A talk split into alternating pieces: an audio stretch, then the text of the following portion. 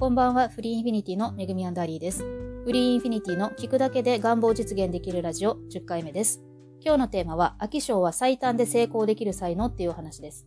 今日のお話は、自分のことを飽き性で根気がないっていうふうに思っている人にとっては、とても自信が持てる内容です。結論から言うと、飽き性の人っていうのは、幸せになるために自分に合う方法を高速で探しているだけっていうことです。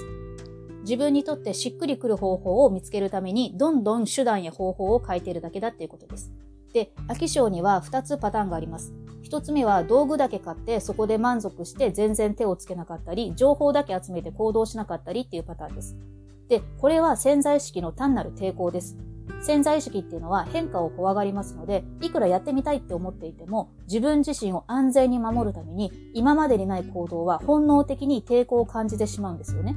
なので、なんとなくやる気が出ないとか、なんとなく満足させることで実際の行動には移さないようにしているということです。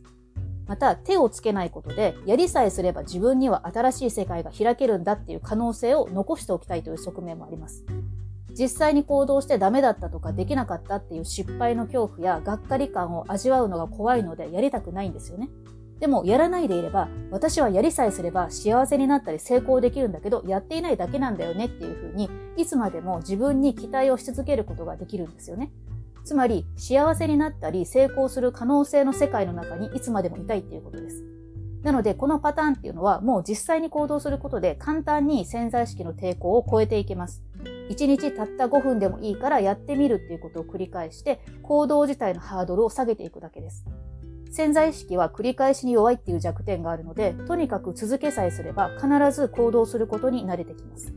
なので、道具を買ったり、情報を集めるだけで満足してなかなか行動できない場合は、1日たった5分から始めてみてください。5分やって嫌だったらやめようでいいです。で、5分やることに慣れてきたら10分にするっていう感じで、徐々に行動の時間を増やせば潜在意識の抵抗は必ずなくなります。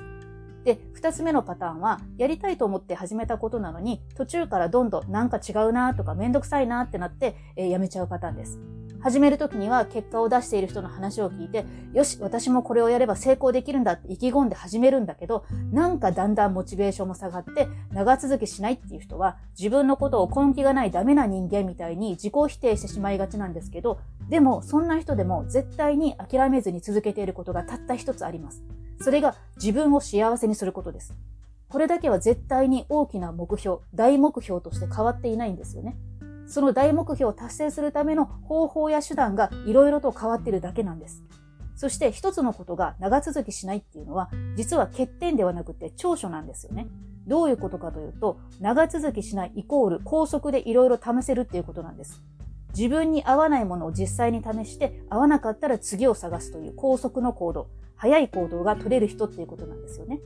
自分に合わない方法にいつまでもしがみついていても時間の無駄ですよね。成功している人たちは高速で行動して失敗を繰り返すことを大事にしています。とりあえずやってみて合わなかったらさっさと切り替えるっていうことです。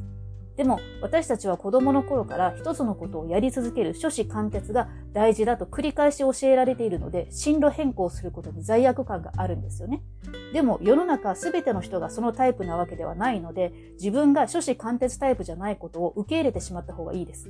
いろいろ試してみたい、いろんな経験がしてみたいっていうタイプなだけでどっちがいいとか悪いとかではないんですよね。で、飽き性の人もそれを始めるときにはやってみたいとかワクワクするっていうふうに純粋な気持ちに従って始めているはずなんですよね。で、その純粋な気持ちはどこから来るのかというと、魂から来ています。魂がやりたいと思っていることなので、理性では止めることが難しいんですよね。好きな人のことを理性で好きにならないようにしようと思っても止められないのと同じです。自然と湧き起こってくる願望っていうのは魂から来ています。で、私たちは魂が望んでいることに従っていれば勝手にうまく進むようにできているんですよね。それを理性でこうあるべきとか、やっても損するに違いないとか、やらない理由探しをして止めているので遠回りしているだけなんですよね。でも、飽き性の人ってとりあえずやってみることができる人なんです。なぜなら自分を幸せにするっていう大目標に忠実だからです。ただ、この大目標に気づいていないだけなんですよね。この大目標に気づいていないので、当然自分の行動が大目標を達成するための試行錯誤なんだってことにも気づけません。なので、私は根気がなくてダメな人間だっていうふうに落ち込んでるだけなんですよね。でも今まで途中でやめてしまったことを振り返ってみると絶対に自分を幸せにするっていう大目標だけは変わっていないことに気づけると思います。それを達成するために色々と試していただけなんですよね。そしてここがとても大事なことなんですが、途中でやめてしまったことの中にも必ず学べたことや得られたことがあるんですよね。この方法ではうまくいかないんだなとか、この方法は自分には合わないんだなっていうこととか、全部ではないけどこれは使えそうだなって思うような情報だったり、何かしら自分の財産になっていることがあるんです。それを手に入れるために、魂はわざわざ合わない方法をやってみたいと思わせているっていうことです。そもそもやりたいっていう感情がなかったら人間は現状維持で何もしなくなっちゃうんですよね。そして一度でも自分がやりたいと思って始めたことであれば、いくら途中でやめてしまっても必ず点が線になる時が来ます。